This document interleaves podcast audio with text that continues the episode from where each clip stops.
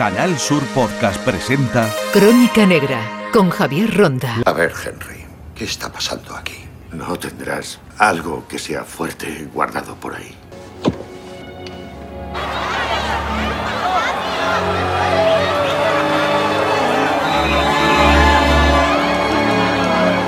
Dime, Víctor, ¿qué necesito para salir de aquí? Ambos sabemos que puedo traer un ejército de abogados. Me intriga que no estén aquí, Henry. Ocultas algo. Y no quieres que salga de esta habitación. Oye, ahora estamos tú y yo. Háblame de Chantal.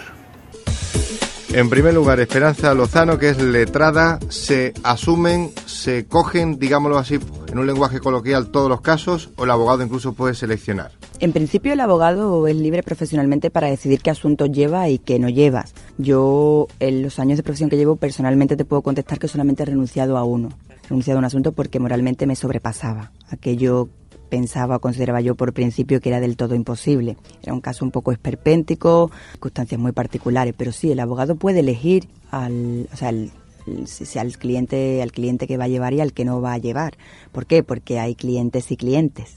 Vamos a ver cómo se mm, plantea esta cuestión del cliente precisamente en un despacho. Sabemos que hay muchísimas especialidades, no es lo mismo un accidente de tráfico donde hay al final una responsabilidad civil para pagar las futuras indemnizaciones, que un asunto penal grave, como puede ser una agresión sexual, por ejemplo, o un delito de sangre, conocidos así normalmente como un homicidio, incluso unas lesiones, una separación, la custodia de unos hijos, incluso un problema con la comunidad de vecinos, un procedimiento civil, mercantil, un problema que hay, por ejemplo, con la propiedad intelectual. Si seguimos repasando todas las jurisdicciones, nos encontraríamos la laboral, con un despido procedente, improcedente, nulo.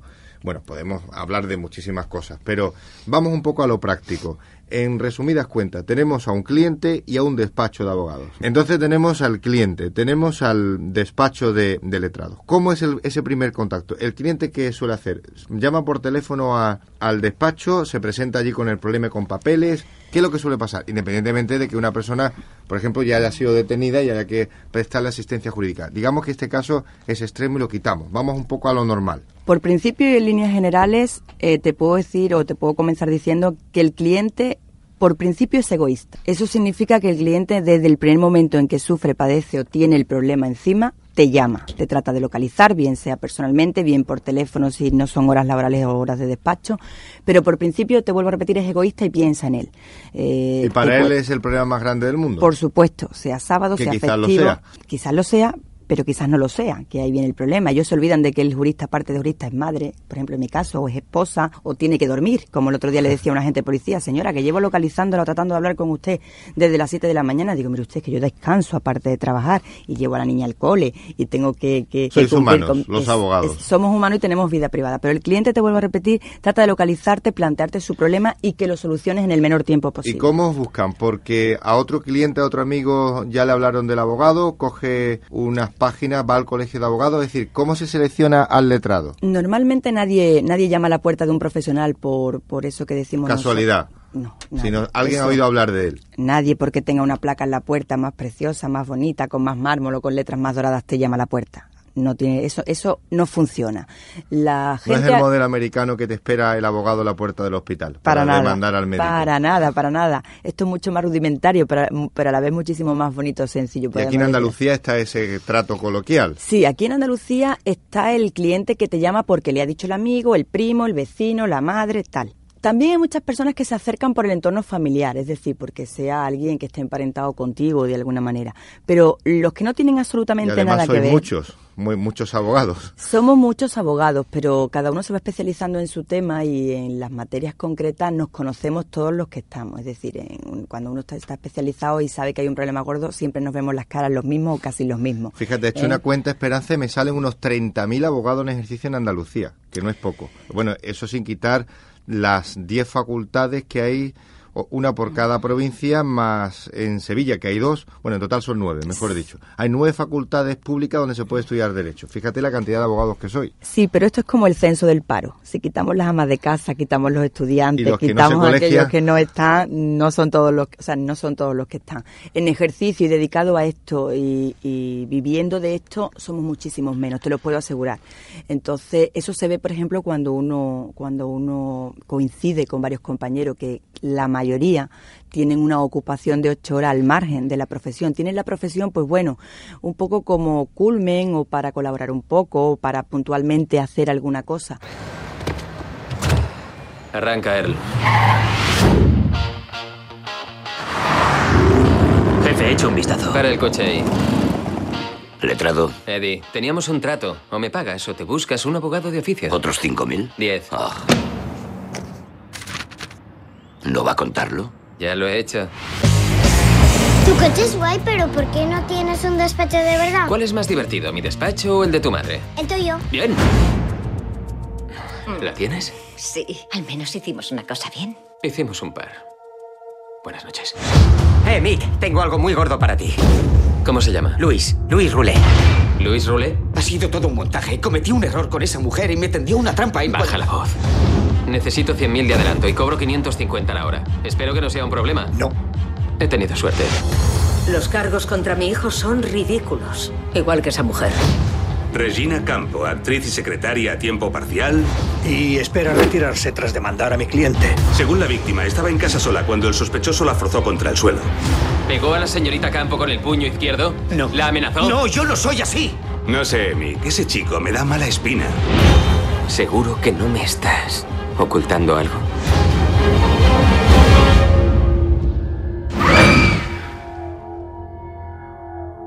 Nada. Entendido. Hubo más chicas a las que mató. Las heridas en el lado derecho de la cara. Demasiadas coincidencias. Su hija Hailey entrena al fútbol mañana, ¿no? ¿Crees que eres el primer cliente que me amenaza a mí o a mi familia?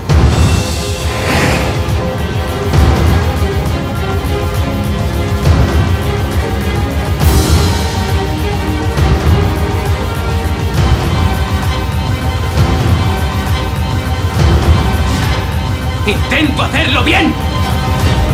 ¡Vamos!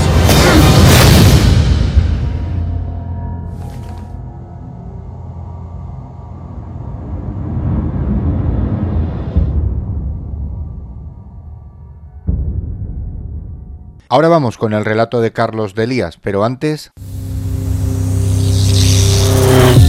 Hoy tienen ante ustedes al acusado Mike Lassiter. Asesinó a su padre de forma deliberada. ¿En qué basaremos la defensa? Mi cliente no habla con nadie. Habrá que defenderle sin conocer todos los hechos. Señora Lassiter, ¿era la esposa de la víctima? ¿Y la madre del acusado? Sí. Tomé una ducha y cuando salí... Mike dijo... He sido yo. Usted era el inspector encargado de este caso. Así es. En mi opinión profesional, la cuestión es fácil. Lo hizo el hijo. ¿Y qué dijo Mike? Debí hacerlo hace mucho tiempo. Debía hacerlo y no debía hacerlo. ¿Qué es lo que dijo? Debía hacerlo hace mucho tiempo. Dijo... Debí hacerlo hace mucho tiempo. ¿Su marido la pegaba? Sí, ¿Y a Mike? sí, con frecuencia. ¿Amenazó con maltratarte en ese momento? Algo en Michael dijo, ya basta. ¿Quién mintió esta mañana? Vamos, señorita Bailey. Todos los testigos mienten. La señora Lassiter tiene otras facetas. ¿Y si Mike no apuñaló a su padre y nuestra defensa también es mentira? Solo sé que tengo la oportunidad de que absuelvan al chico. No sé qué está pensando ahora, pero su teoría es errónea. Dijo que todos mienten, ¿no? ¿Y eso no incluye a Mike? He sido yo. ¿O a Loreta? Hará lo que prometió, representar a nuestro cliente. Lo hizo el hijo. ¿Es abogada, Janelle? ¿Era maltrato? ¡Contásteme! Debí hacerlo hace mucho tiempo. Hagan lo correcto. ¿Es culpable? Envíen al chico a su casa. Culpable.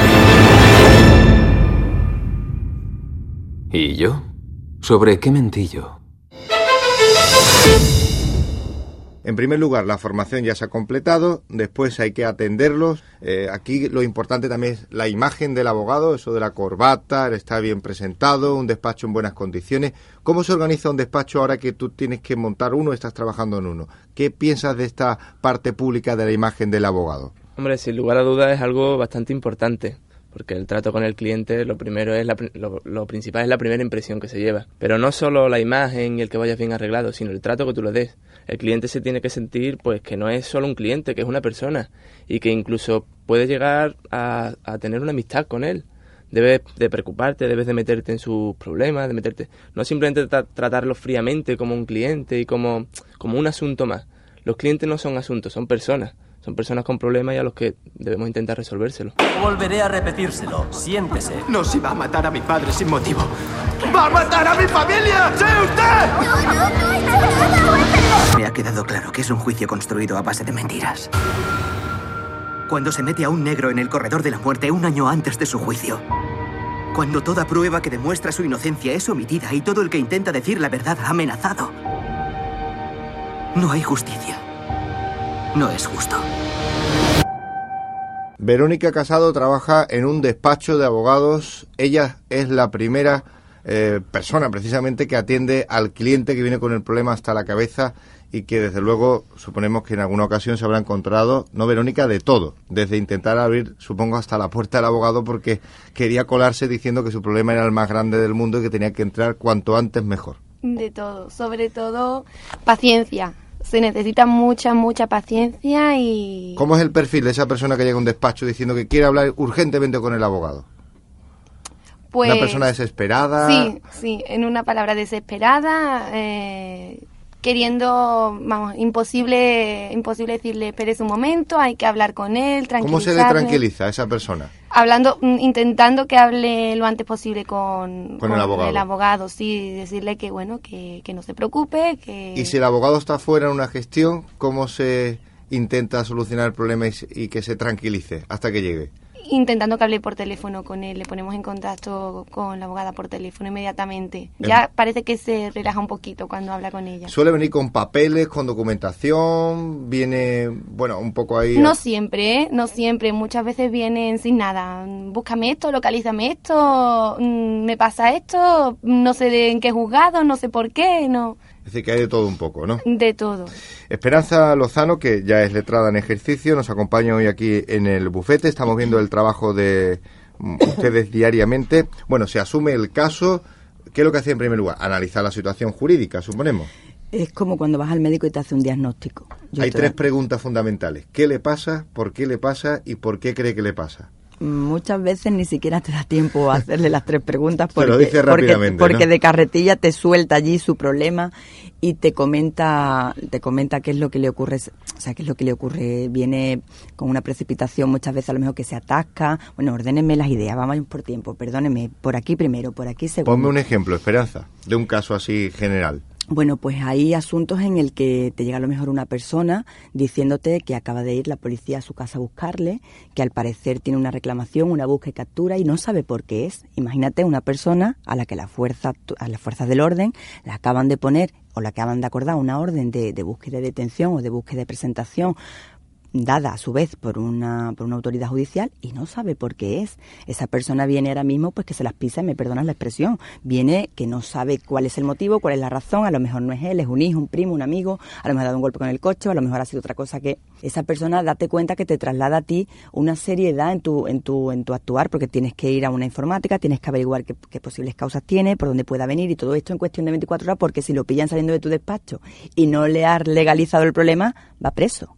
O sea, y va preso quiero decirte que hasta que se dilucide por una estupidez que sea, puede pasar 24 horas en un calabozo. Date cuenta que una persona que a lo mejor tenga una multa pecuniaria por la que se le ha condenado y no lo ha pagado, que pueda llevar aparejado un arresto, que eso puede ocurrir con una torta al vecino, con una discusión con el niño, con una banalidad en la vida, puede acordarse una detención y oye, no va a ir a la cárcel, pero 24 horas la pasa en un calabozo, con unas mantas que yo no quisiera que tú tuvieras nunca la... la Ni nuestros oyentes tampoco. o sea, un calabozo es un lugar muy, muy penoso, muy tétrico para una persona que tenga que pasar en 24 horas. Oye, son 24 horas, pero... Hasta que se aclara la situación. Es que no tiene por qué. Entonces hay que correr, hay que, hay que poner un poco de corazón y de sentimiento para que... El tiempo que siempre nos acucia casi al final, como al de un abogado, con los plazos, porque siempre se ha dicho que al abogado lo que le corroe es presentar los documentos el último día, en el último minuto, y no solo eso, sino en el último segundo, ¿no?